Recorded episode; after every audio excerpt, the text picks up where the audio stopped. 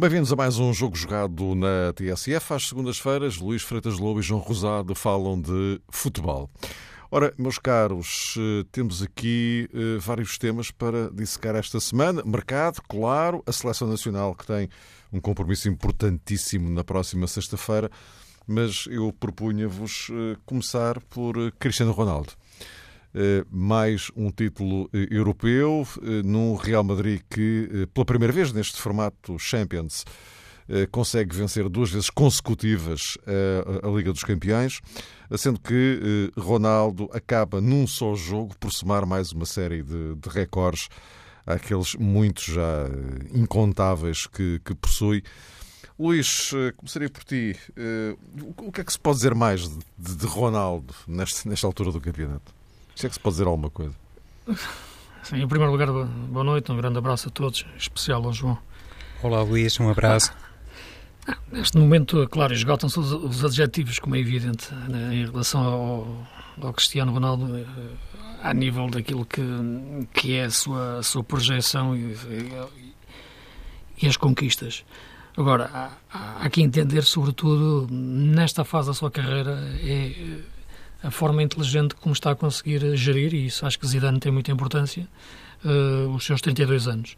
Uh, e, e, neste momento, gosto muito de utilizar a imagem de que vejo o Ronaldo já a jogar não tanto contra a equipa adversária, mas mais contra a baliza da equipa adversária. Uh, é essencialmente um finalizador, um poder de finalização brutal. E, e voltou a emergir a esse nível na, na final da Champions onde eu acho que, que, há, que é a vitória de uma grande equipa, não é a vitória apenas do Ronaldo.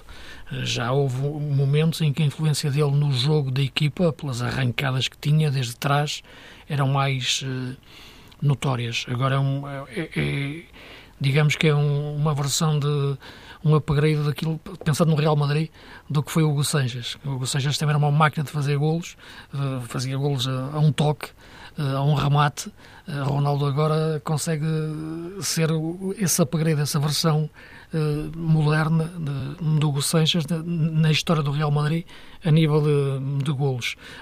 E atrás tem, no entanto, uma equipa de, com uma qualidade enorme e penso que se nota cada vez mais aí a marca de Zidane na forma como construiu a equipa e equilibrou a equipa a partir de Casemiro que torna melhor Kroos e, e, e Modric e outro, e outro jogador que eu acho fantástico do ponto de vista daquilo que é o entendimento do jogo, que é o Benzema. Acho que eu já o defini como o melhor ponta de lança altruísta do mundo.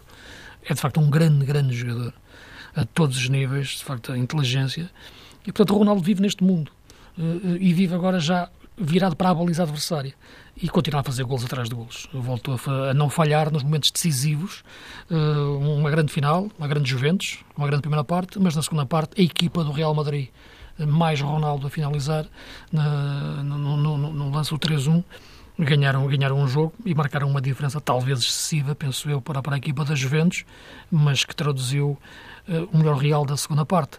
E o Ronaldo, já o referi, é difícil identificares ali o futebol português puro, aquilo está numa galáxia já muito distante, há muito tempo, é de facto um jogador e um atleta brutal, e, e a continuidade que ele tem eh, na, na, no, nos sucessos deve-se a ele. Ele é obcecado pelo, pelo jogo, é obcecado pelo, pelo triunfo. Ele por ele jogava os jogos todos, eh, quer ir às competições todas, não para, é obcecado pela vitória. E de facto isso marca a diferença neste momento, até em relação ao próprio Messi, que eu vejo um jogador nesta altura triste, eh, eu acho que parece-me que às vezes desistiu muito de ser Messi em muitos jogos, é aquilo que me parece. Uh, e isso é que eu acho intrigante. No caso do Ronaldo, não. Eu vejo um jogador, um homem, completamente obcecado aos 32 anos, como quando tinha 18. E isso marca a diferença. João, vem quinta bola de ouro a caminho? É o que isto quer dizer? Pois, eh, tudo indica que sim, Mário. Não há grandes dúvidas, inclusivamente nos festejos do Real Madrid toda a afição merengue pedia, sem surpresa, a bola de ouro, quase que entrega imediata do troféu a Cristiano Ronaldo e também, se calhar, o prémio FIFA. E toda a gente do Real Madrid, quando me refiro a toda a gente, quero expressamente salientar os outros colegas eh, do Real Madrid, também eh, faziam parte dessa coreografia, também eram protagonistas desse pedido e dessa união em torno do seu jogador mais uh, carismático, mais uh, decisivo, conforme se quiser. E também por aqui podemos encontrar, se calhar, um ponto de diferença face a outras equipas do Real Madrid com Cristiano Ronaldo. Parece que este Real é hum, mais familiar. No balneário do Real Madrid existe provavelmente um clima melhor evidentemente, quando se conquista o Campeonato Espanhol, quando se conquista a Liga dos Campeões, quando se faz história na Liga dos Campeões, há pouco dizias, Mário, que o Real Madrid foi a primeira equipa no formato Liga dos Campeões a ganhar dois anos seguidos, é sempre mais fácil é, percebermos sinais eh, exteriores de alegria, de comunhão, de partilha de sentimentos.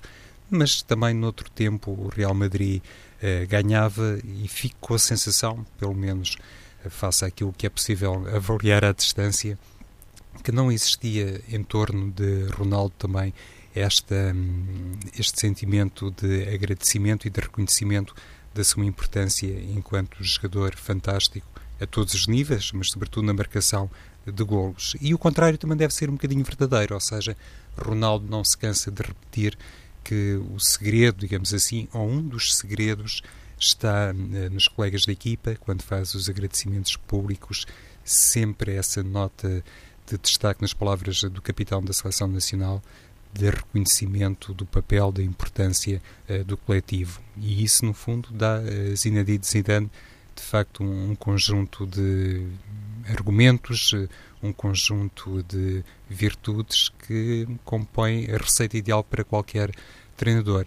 No caso particular de Ronaldo, a quinta bola do, de ouro vem a caminho, muito provavelmente ele já está a projetar as coisas também para 2018 e eu recordo-me termos sempre falado aqui quando, enfim, uh, Lionel Messi ganhava de enfiada, perdoem-me o termo, as bolas de ouro, que para um jogador que ficava inevitavelmente na sombra, ser segundo na bola de ouro, enfim, não representa praticamente nada, digo eu, para um jogador com o estatuto de Ronaldo, e nessa altura foi de facto impressionante a maneira como Cristiano soube olhar para as conquistas sucessivas de Messi e isso ainda lhe deu mais força, nunca baixou os braços. No meio de tanta coisa que já se disse, e para mim justificadamente, pelo menos a maior parte delas, sobre Cristiano, eu gostaria de enaltecer este pormenor. Uh, nos momentos mais amargos, quando via realmente Messi uh, ser uh, coroado quase como o melhor jogador da história, muita gente apontava nesse sentido, Cristiano nunca eh, ficou eh, numa atitude de resignação. Conseguiu reunir ainda mais força e hoje é o que é. Eh, aí temos o Real Madrid campeão da Europa, José Mourinho ganhou a Liga Europa, Cristiano Ronaldo e Pep, enfim, Coentrão, ganharam a Liga dos Campeões e vamos ter agora então uma supertaça com duas grandes figuras, pelo menos duas grandes figuras do futebol nacional, obviamente as maiores do futebol nacional, isto eh, em termos de reconhecimento eh, mediático, em confronto quando Real Madrid e Manchester United discutirem supertaça europeia. Portugal continua na moda também no futebol. É, também, também por aí. E que jeitão que dá este Cristiano Ronaldo à seleção nacional eh, nesta altura. Bem sei que a taça das confederações, enfim, vale o que vale, mas enfim, para já agora o Tony. Bom, mas já lá iremos. Vamos falar da seleção mais daqui a bocadinho. Vamos fazer aqui, eu propunha-vos uma incursão pelas movimentações do mercado, sendo que, evidentemente, Luís, uh, há aqui um, um, dado absolutamente crucial. Uh, a qualquer momento, uh, Sérgio Conceição será anunciado como treinador do Futebol Clube do Porto. Era esta a solução que, que o Porto precisava no atual contexto? Não, repara, em relação ao Sérgio Conceição, já, já aqui, aliás, antes de imaginar até que ele pudesse ser treinador do Porto, referenciei, referi a ele várias vezes como um treinador de grande qualidade e até, aliás, já aqui há tempos, quando, até posso dizer, não sei, uma pergunta qualquer que fizeste ao Ronaldo, eh, eu citei três treinadores que se tinham destacado, o Carvalhal, o, o, o Jardim e o Sérgio Conceição, no trabalho que tinha feito no Nantes. Eh, e a verdade é que opção dele, eu não sei se, se é primeira, se é segunda, se é terceira, se é quarta escolha. Já o disse várias vezes, às vezes há terceiras escolhas que são muito melhores que as primeiras. Portanto, isso aí não, é, é indiferente. Agora, quando tu se é a solução, eu acho que nenhum treinador é a solução. Uh, portanto, muito menos na situação em que o Porto está. Uh, agora, uns, claro, podem indiciar mais possibilidades e mais capacidades de entender o momento do Porto uh, do que outros. E, nesse sentido, sendo o Sérgio um homem que conhece em profundidade o Porto, o sentimento de, de, de, vivência na cidade e, da, e, do, e, do, conhecimento profundo do clube e como o clube reage e, e, os, e os, poderes que, que, que, que, neste momento o circundam e fazem parte dele, eh, aí sim, penso que é uma boa solução a esse nível. Era importante ter, de facto, o Porto, neste, nesta altura, a opção por um homem que conheça bem as entranhas do, do Porto. Eh, isso é muito importante. Eh, agora, sozinho, como é evidente, não faz milagres. Com ele tem que existir, para além de, como é evidente, de um plantel bem estruturado e bem feito, e aí sim entra a política desportiva do clube, entra uma engenharia financeira que tem que ser bem feita para comprar bem e vender o mais possível. Uh, e entra depois uma estrutura de futebol que tem que o emoldurar ao Sérgio Conceição, do ponto de vista emocional também, porque sabemos muitas vezes que ele se trai a si próprio nesse caráter que tem, uh, no sentido de muitas vezes uh, se exaltar demais, é mesmo isso. Agora, é um homem, como já referi, que vive futebol 24 horas por dia. Agora, o problema do Porto não é só o treinador. Acho que este perfil de treinador, como eu referia, e já utilizei aqui o termo treinador de confronto, quando eu quero dizer isto, não quero dizer um treinador que é à procura de conflitos ou de revitalizar a guerra norte-sul. Não é nada disso que eu quero dizer. Quer dizer, que é um treinador que entenda bem o que é o Porto e o ADN Porto, nesse sentido de, de procurar a motivação máxima que têm que ter os jogadores do Porto e entenderem o que é uh, estar naquela casa. E nesse sentido, sim, uh, um, um, treinador como, como o Sérgio Conceição faz mais, muito mais sentido do que as opções anteriores que o Porto teve nos últimos anos, sem colocar em causa a competência do, do, do Lopetegui, do Nuno e do Paulo Fonseca. Mas, e o Paulo Fonseca já o reconheceu que naquela altura chegou ser demais. Mas uh, era diferente no, no, sentir o que é o Porto, neste dado momento histórico que se vive do futebol português, em que o Benfica voltou novamente a ter essa dimensão uh, enorme que durante algum tempo teve como um gigante adormecido, e nesse sentido é uma solução. Agora, não é só a solução. Uh, terá que ter essa estrutura toda em seu torno, é muito, muito, muito importante. Veremos como é que o Porto irá fazer o seu plantel, quem irá decidir fazer o plantel, uh, até que ponto isso vai ser uh, decidido da melhor forma. Uh, há sempre o jogo de empresários que minam muito aquilo que é a construção das equipas atualmente, e digo isto sem qualquer tipo de receio, nem estou a falar do Porto Sem concretamente, falo de todas as equipas que determinam os timings dos negócios para além do razoável. Uh, e, portanto, o Porto tem que ser inteligente, como foi sempre a viver neste mundo. Uh, e deixou de ser nos últimos tempos. Uh, e é essa inteligência que tem que voltar a ter. E o treinador é uma peça importante nisso. E é uma peça que eu acho que de Sérgio Conceição encaixa bem. João Rosado, é, Conceição, mas já se percebeu, olhando para estes quatro anos, que, aliás, como sublinhava o Luís, isto não passa só pela, pelo treinador, há muito mais. Isto, e, e, e, estava aqui a pensar justamente numa questão, o Luís, o Luís de Conel agora, que tem a ver com a construção do plantel, não é?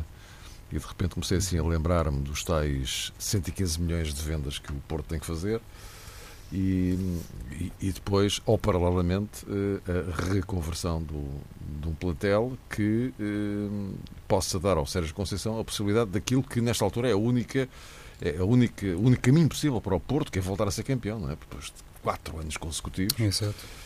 É que ele chega já com uma, uma carga, digamos assim, muito pesada em cima, não é? Pois, e, e, se calhar eh, chega tarde neste sentido, Mário, também por causa da questão do plantel, do planeamento da temporada, do ajuste entre hum, saídas e entradas, seria sempre de aguardar um desfecho mais célere. Eh, a mim particularmente espanta-me esta demora na aquisição de na contratação, sim, de Sérgio Conceição. É evidente que todos nós nos lembramos eh, das palavras do presidente do Nantes, que logo de início, quando começaram a surgir estas notícias do interesse do Porto, fez questão de declarar alto e bom som que não estava na disposição de negociar, nem admitia por parte de Sérgio Conceição um posicionamento que levasse o Nantes a abdicar dos seus serviços, considerando precisamente aquilo que um, já tinham elaborado uh, para a Liga se Francesa. Que, se bem que o dizer que não quer negociar é normalmente uma forma de marcar a negociação. e, e, isso, se calhar, uh, eu vou realmente uh, a fasquia das dificuldades para o Porto, mas convenhamos, falamos de uma equipa que tem pergaminhos, que tem historial, tem formas tradicionais de condução no futebol que a afastam muito do Nantes. Eu não conheço muito a realidade do clube francês, mas uh, sei como costumava, como todos nós sabemos, como costumava funcionar o Porto e ter aqui duas semanas praticamente de ato entre a saída de Nuno Espírito Santo e o anúncio do novo treinador, para mim não é normal e acho que toda a gente ganharia. Primeiro passou também a questão Marco Silva e depois Sim, é? acredito que um outro nome a encabeçar a agenda portista nessa matéria, Mário, não digo que não, mas independentemente das múltiplas uh, escolhas ou soluções, conforme se quiser, uh, era sempre de esperar que um clube como o Porto, mesmo com o cenário difícil que hum, se desenha ou que está desenhado há muito tempo, era de aguardar que ficasse também com outro, um, com outro timing de decisão que resolvesse as coisas eh, mais depressa para o bem de todos.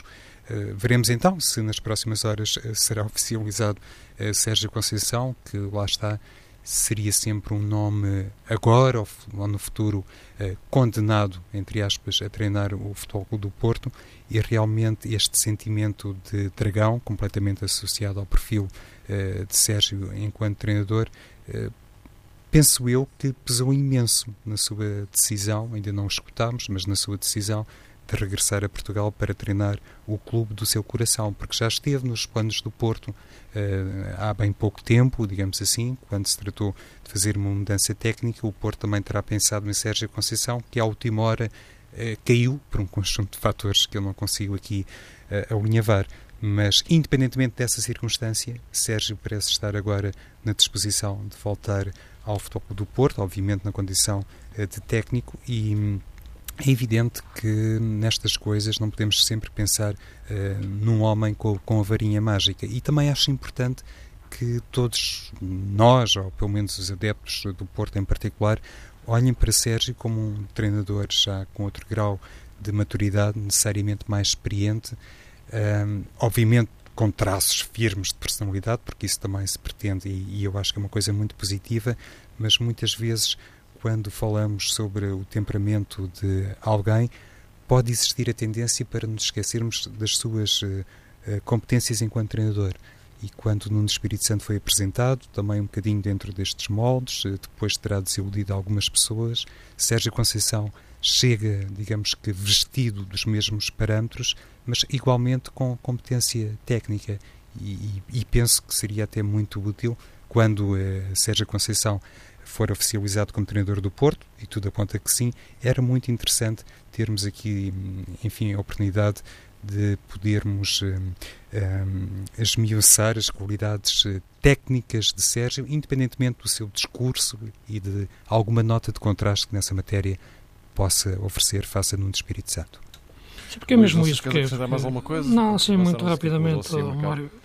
Não, é que a ideia que dá é que o Porto contratou um coração né, e não um treinador. Né? A ideia que dá é que o Porto foi buscar um lado emocional, foi contratar uma emoção para, para, para, para ter no banco e cativar as bancadas e a partir daí as bancadas levarem a equipa, empurrarem a equipa para, para, para a baliza adversária e marcar golos. As coisas não funcionam assim o Sérgio pode ter de facto essa, essa, capacidade emocional, de facto reconhecida, mas não é no grito que se ganham jogos agora.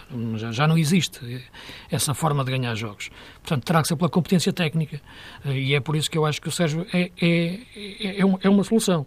Tem esse conhecimento interno do Porto e quando digo, não estou a falar pelo, pelo caráter dele, pelo tal coração que, que ele tem, que lhe salta pela boca fora. Uh, não, tem que ser um coração com, com cérebro. Tem que ser realmente tem que ser cérebro. E por isso eu falava que tem que ter uma estrutura que emoldure o cérebro do, do Sérgio e o torna mais racional na maior parte do tempo e não só emocional. Uh, e, portanto, conhecendo conhecendo bem também a ele, é? e sabendo bem o que ele é enquanto homem, enquanto profissional de futebol e, e as ideias que tem, a forma como gosta de discutir futebol, uh, não tenho dúvidas que, que, é um homem capaz e um treinador capaz. Aliás, já o disse, até quando ele perdeu aquela, aquela taça no Braga, que devia ter ganho. Se calhar o, o Braga ganhou a taça em que menos jogou, aquela contra o Porto, e perdeu a que mais jogou, aquela contra o Sporting. Sem tirar valor à equipa do ao trabalho do Paulo Fonseca, que fez uma época fantástica, mas se calhar naquela final não jogou assim grande coisa. O Sérgio perdeu aquela final nos penaltis, depois de ganhar por 2-0 e houve quem lhe chamasse incompetente de uma forma que eu acho inacreditável. E, portanto, e naquela altura disse isso, e já o voltei a dizer há pouco tempo, quando o, o, o fez a boa época no Nantes, realcei aqui o, o, trabalho do Sérgio Conceição na, na, no, no mercado, no, na dimensão internacional do nosso futebol. Eh, e, portanto, vem para o Porto muito por isso, acho eu. E, e tem que ser por isso. As pessoas não podem imaginar que contrataram um coração, contrataram um cérebro de futebol. E agora é preciso emoldurá-lo dentro de uma política desportiva e um plantel, como te referiste e bem, como eu estava a dizer, capaz de ser competitivo para voltar a, a ser campeão, mas, como é evidente, só pode ser um, e nesta altura o Benfica está na frente, está, está forte, a equipa está consistente, tem, e vamos agora falar de mercado e estamos a ver como o Benfica está a vender forte e está a ter cada vez mais argumentos depois para comprar com inteligência, não é? Ora, justamente, Benfica, Ederson foi embora uh, e agora uh, Lindelof e Nelson Semedo são mais dois nomes possíveis para sair. O, o José Mourinho hoje uh, não disse nem que sim nem que não. Foi uma espécie de um ninho em relação ao Lindelof, uh, mas eh, é, é, muito provável que, que vá também para, para a Premier League. Para o, neste caso para o outro Manchester. Uh, uh, Seferovic está aí. Uh, João, estas movimentações de, de mercado no respeito ao, ao Benfica, que, como dizia o Luís, está, está noutra posição, não é? Uhum. Uma posição, enfim, completamente diferente. De, mais cómoda financeiramente. Mais cómoda em, em variedíssimos aspectos em, em relação aos rivais. Sim, e isso aparentemente também está a dar alguma folga ou margem ao Benfica para se deter muito no mercado nacional, eh, se calhar não com incidência ou projeção para a primeira equipa, porque isso é uma questão que hum, inevitavelmente vai ter que ser assumida pelos responsáveis benfiquistas que têm feito incursões uh, no Rio Ave, no Vitória de Setúbal, uh, eventualmente no Estoril, uh, enfim, no próprio Vitória de Guimarães. chegou agora o jovem Alex Pinto e entre situações para a equipa B e situações que podem passar por um reforço da política de empréstimos, há aqui situações também muito indefinidas no plantel do Benfica. E digo isto, Mário, porque olhando para aquilo que inclusivamente já disse Rui Vitória, acho que jovens como Diogo Gonçalves, como eh, João Carvalho,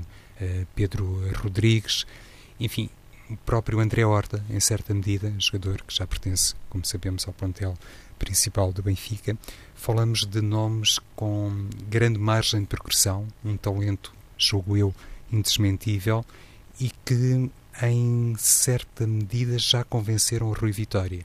E de repente constatamos que está o Benfica com um campo de recrutamento imenso.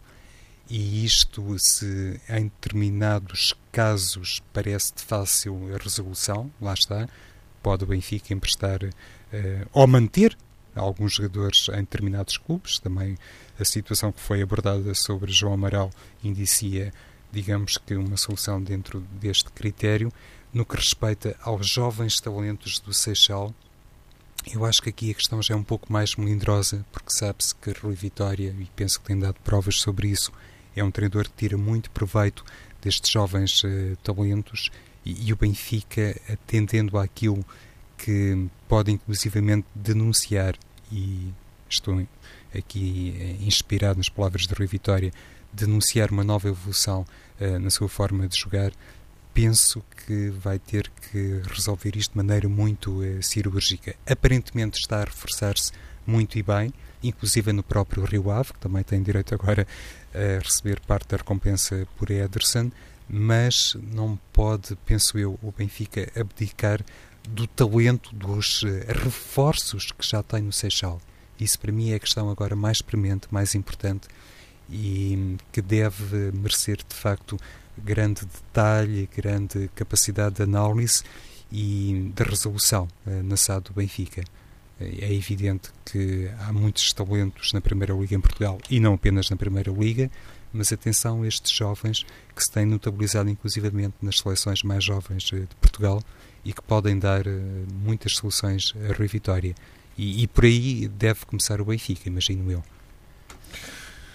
Luís, e estas uh, saídas e entradas? Repara, aqui várias é formas de tocar. Do teu ponto de vista? Pois, a questão é que há aqui vários pontos para, de olhar para a estratégia e até pode haver várias estratégias e compartimentos estanques na estratégia de, contratação, de contratações do Benfica. Uma coisa são os jogadores que tu entendes que vêm para jogar, que, que vão acrescentar no plantel. Seferovic, por exemplo, acho que é um excelente avançado. Uh, não evoluiu tanto como imaginava quando o via jogar nas seleções jovens suíças, nem em Itália conseguiu explodir tanto, mas é um excelente avançado. Não sei se o Benfica poderá pôr no mercado, eventualmente Jiménez, não, não sei, Taça das Confederações, o México a jogar, não sei. Portanto, mas poderá andar, andar, andar por aí. Uh, terá que tratar da sua defesa, veremos os jogadores que saem ou que não, como tu referias. Lindelof no Manchester United tem algumas dúvidas, não, não sei se o Mourinho o quer ou não. Se o quer, acho que será para jogar na direita, porque na esquerda desta época não achei que o Lindelof tivesse feito uma grande época. Na direita da dupla de centrais, o que eu quero dizer. Uh, a época passada, quando jogou na direita, com o Jardel na esquerda, foi diferente. Este ano, jogando na esquerda com o Luizão, o Lindelof para mim não foi tão, tão jogador que, que lhe reconhecesse assim estes valores da Manchester United, uh, mas seja como for, é evidente que o Benfica também tem que contratar um guarda-redes. Uh, portanto, por aí estamos a falar de jogadores que terão que entrar para o plantel diretamente para o 11, uh, pela inerência, capazes de entrar para o 11. outra questão tem a ver com a dos da formação, como, como o João falava, é verdade. Um deles, eu acho que, que, que para mim, é o Diogo Gonçalves. Acho que, que, é um jogador que tem uma qualidade e uma. Eu dizer maturidade, mas é, é, é, é naquele sentido de fazer coisas como já se tivesse 25 anos. E o gol que ele marcou agora no jogo que perdemos com o Uruguai, mas é um golo fantástico, é um miúdo com uma qualidade tremenda e acho que é um jogador que entra mesmo naquele espírito saudavelmente irresponsável, né? Uh, de, com esta idade de fazer, pode fazer já mesmo numa primeira equipa, entrando na, no 11 inicial, tal como o João Carvalho. Uh, outra questão é esta quantidade de jogadores que o Benfica está a contratar, ou pelo menos diz que se vai contratar, eu não sei se já estão ou não, porque os jornais falam, mas depois, como é evidente, outra coisa são as comunicações oficiais dos clubes, do Alan Júnior, do Salvador Agra, do Lucas, do João Amaral, do Kravinovic. O Kravinovic é diferente, porque é um jogador que já vejo de um nível mais superior. São jogadores que nós percebemos que quase certeza que nunca jogarão no Benfica, não é? E, portanto, poderão ser emprestados e, sendo emprestados, depois não, não, não jogarão contra o Benfica. Eh, eu sei que não, não quero aqui recuperar um debate, porque não, não faz parte da nossa agenda, nem, nem acho que faça sentido, mas eu sempre fui contra esta lei dos emprestados não jogarem, nos, nos debates que nós tivemos, não jogarem contra os clubes de origem. Uh, porque isto ou, ou, funciona com pessoas sérias ou não funciona. E, portanto, nunca achei anormal um jogador de futebol jogar um jogo de futebol independentemente do, do, do estar dividido ou de estar emprestado, seja o que for. E, portanto, esta, esta, esta série de contratações ainda adensa mais uh, este, este debate, é? porque sendo jogadores depois emprestados a clubes da, da, da Primeira Liga. Mas quem pode, pode, e portanto, se, se há condições financeiras para fazer uma coisa destas, ela, ela é feita. Uh, porque a maior parte destes jogadores não, não os vejo com dimensão de, de plantel de Benfica, nem, nem, nem estou a falar de 11. E, portanto, há estes, estes, estes três, as três formas de olhar para este, para este, para este plantel novo do Benfica, para este novo Benfica, para o mercado, digamos assim. Uh, mas aquele que é mais relevante tem a ver em perceber as saídas que vão acontecer. Uh, e só a partir daí tu perceberás aonde é que o Benfica tem que atacar acredito que isso, claro, está identificado e já previsto por toda a estrutura de futebol do Benfica, eh, para manter a equipa, a equipa forte, sobretudo naquilo que me parece ser o ponto mais, mais crítico de ataque nesta altura em termos de saídas, que é a defesa. Luizão vai ter mais um ano, é? portanto, eh, de idade, não é? o sair de Nelson Semedo, de Lindelof, do guarda-redes, a questão do lateral esquerdo, ainda não se sabe bem, o Luizão vai continuar, mas acho que é mais numa política importante de manter o balneário a tal mística dos campeões que vão passando de, de, de, de ciclo para ciclo é muito importante, mesmo que, não jogando ou jogando cada vez menos, é muito importante manter-se esses três, quatro jogadores que façam esse núcleo, como o Porto sempre fez e depois deixou de fazer a partir dessa, a altura, e portanto acho que, que, isso é o que faz sentido no, no Benfica, mas só sabendo agora exatamente o que vai sair é que se poderá ver melhor o plantel e as opções. Uh, agora, em relação a esta quantidade de jogadores que estão a ser contratados, que a Primeira Liga, jogadores de gama média baixa, média alta, como quiser chamar, gama média, pronto, ponto. Uh, é algo que, que, que, fico a olhar e pensar, mas, mas, mas, qual é o objetivo? Qual é a estratégia para utilizar a palavra que tu referiste? É que não, não, não, não a vejo, sinceramente. Mas, mas se calhar existe. E para tentarmos gerir aqui o nosso tempo, Sporting, eh, sem prejuízo de, de, à medida que as semanas forem avançando, eh, continuarmos, enfim, aqui a dissecar a questão do mercado nos três grandes. No caso do Sporting, João, Batalha eh, é uma boa solução. Eu estou a dizer Batalha porque, enfim, Batalha não, não é oficial, mas neste momento já é um bocado mais que oficioso. Aliás, o António Salvador ainda hoje dizia que Batalha está prontinho para, para ser resolvido. Oficializado. Oficializado, portanto. E, e depois, eh, a hipótese Fábio Coentrão. Exato, são situações completamente, completamente diferentes, diferentes claro. claro um, mas uh, aqui talvez com um denominador comum e vou tentar uh, explicar qual é que pode ser na minha perspectiva, Mário. Ou seja, a contratação de Batalha tem muito a ver com aquilo que são também as possibilidades uh, económicas do Sporting. Atenção, para mim é um bom jogador. Uh, pode ser, de facto, uh, como dizias, uma solução. É complicado estar aqui a projetar se Bataglia no quadro de uma eventual saída de Adrian ou do William vai pegar na equipa do Sporting e vai ser ele e, e mais dois ou três no meio campo. Não, não consigo, evidentemente, nesta altura dizer isso. Acha que é um jogador que tem, em primeiro lugar, tem escola, tem currículo de seleção argentina, tem demonstração de capacidade uh, mercê de, de, das campanhas pelo Desportivo de Chaves e pelo Sporting Braga, só para ir buscar estes dois últimos eh, exemplos, e é inclusivamente um jogador com uh, capacidade para chegar à grande área contrária, não sendo um elemento uh, que se limite a atacar, longe disso, também é um jogador que empresta polivalência. E Jorge Jesus deve gostar, como qualquer treinador, de um jogador que tenha aqui uma capacidade múltipla. Nesse quadro, atendendo a todas estas condições, o Sporting terá uh, feito uh, uma boa incursão de mercado, como fez, por exemplo, com André Pinto. Lá está, pesando aqui muito as condições de acesso à, à contratação de André Pinto. No que respeita a Fábio Coentrão e o tal ponto que para mim poderia aproximar os dois jogadores, Bataglia e Fábio Coentrão, eu só estranho é hum, estar hum, Fábio Coentrão projetado como lateral esquerdo na equipa do Sporting.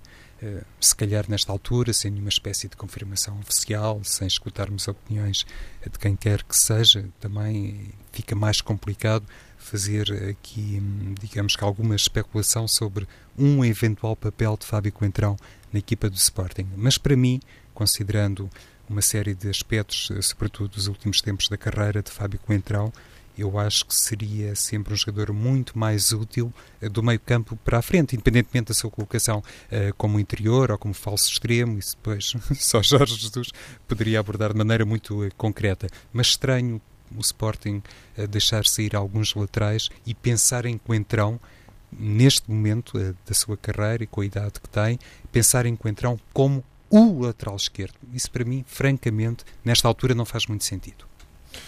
Luís, o que é que te parece? Sim, Estas duas questões, Batalha e Coentrão. Em relação ao Batalha, acho que é um grande negócio para o Braga. Acho que se confirmar os 3 milhões e meio que já li, acho que o Braga faz um grande negócio. Ainda mais recebendo com, o Isgai. Com Jefferson e Isgai. Exatamente. Acho que, mais uma vez, o Braga e o seu presidente fazem um grande negócio. Uh, o jogador não é mau, de facto, não é. Já o referi várias vezes e já o escrevi. Agora, acho que tem uma dimensão de correr com a bola, como o Jorge Jesus gosta, no, no, na posição 8. Uh, ah, a equipa está a partida e de repente fica junta porque o Bataglia atravessa o campo com a bola mas não lhe vejo inteligência de jogo depois para, em ataque continuado ou organizado, parar, circular, receber, tocar, voltar atrás, por trás e, e jogar. Acho que tem que evoluir muito taticamente a esse nível. Uh, Portanto, é, é uma contratação que, para mim, foge ao nível de, de qualidade de, do Adrian, por exemplo, para pensar na posição, na mesma posição onde, onde joga. Mas veremos. A questão do Fábio Coentrão, eu neste momento não sei o que é o Fábio Coentrão, o Fábio Coentrão, a qualidade dele ao mais alto nível que vimos no Benfica e na seleção e, e que levou a chegar ao Real Madrid, incontestável, craque para jogar no Sporting. Agora, sabemos que há, desde há muito que, que, que, que o Fábio Coentrão deixou de ter esse nível de jogo e deixou de jogar, deixou de contar dentro do Real Madrid. Uh, recordar que o Fábio Coentrão nunca foi um jogador muito fácil, desde o início da carreira, não é? Mesmo no Rio Ave, poucas vezes jogava, só o Carlos Brito é que eu conseguia, poucas vezes jogava no sentido de estabilizar sua, o seu talento e a, e, e a, sua consciência. Era o, Carlos, era o Carlos Brito que o, que domava, porque ele andou pelo Saragoça e, e vinha embora. E depois acabou por o Jorge Jesus inventá-lo como lateral esquerdo. E ao inventá-lo como lateral esquerdo, uh, e acho que foi a melhor invenção do Jorge Jesus nessa, nessa posição, em tantas que tentou, uh, tantos jogadores que tentou meter nessa posição, é, é natural que pense nele outra vez para esse lugar. Só que as coisas. Isso foi em 2010 que ele fez isso, né? estamos em 2017, 18, já passou muito tempo. E, portanto, não é a mesma coisa. É muito diferente até. E, portanto, eu acho que poderá pensar no jogador numa, numa amplitude maior, a começar a lateral esquerdo, sim, mas para, para, para depois poder evoluir noutras, noutras, noutras posições em campo. Mas o Sporting necessita, sobretudo, de reformular a defesa. Acho que isso é que é importante, como referi.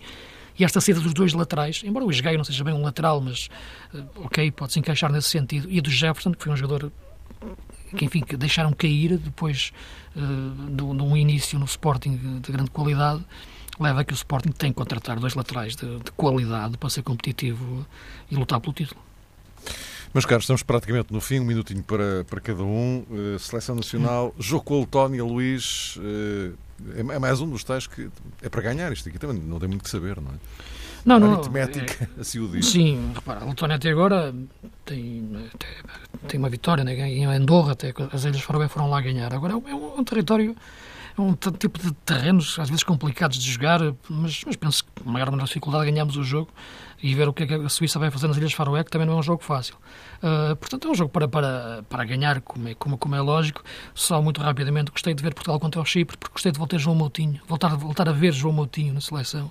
Ia fazer dois golos, ele que fez uma época no Mónaco um pouco mais apagada, porque Bakayoko e Fabinho roubaram o lugar. E o melhor Moutinho é importante sempre no, no nosso futebol. E João?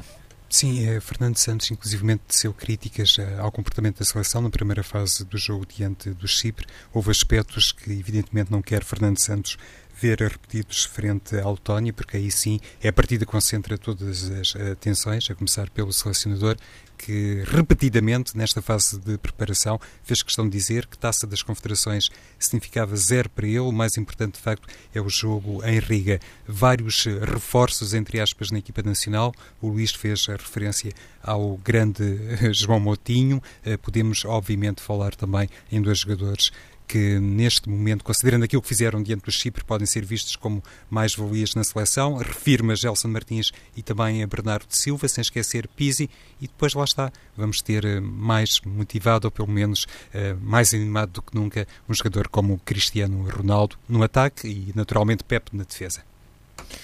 E, meus caros, eh, ficamos aí com uma enorme curiosidade para saber como é que é a arrumação do 11 de Portugal para sexta-feira na Letónia. Na próxima semana cá estaremos para falar desse jogo e também já a olhar para a frente para a tal de Taça das Confederações. Até para a semana.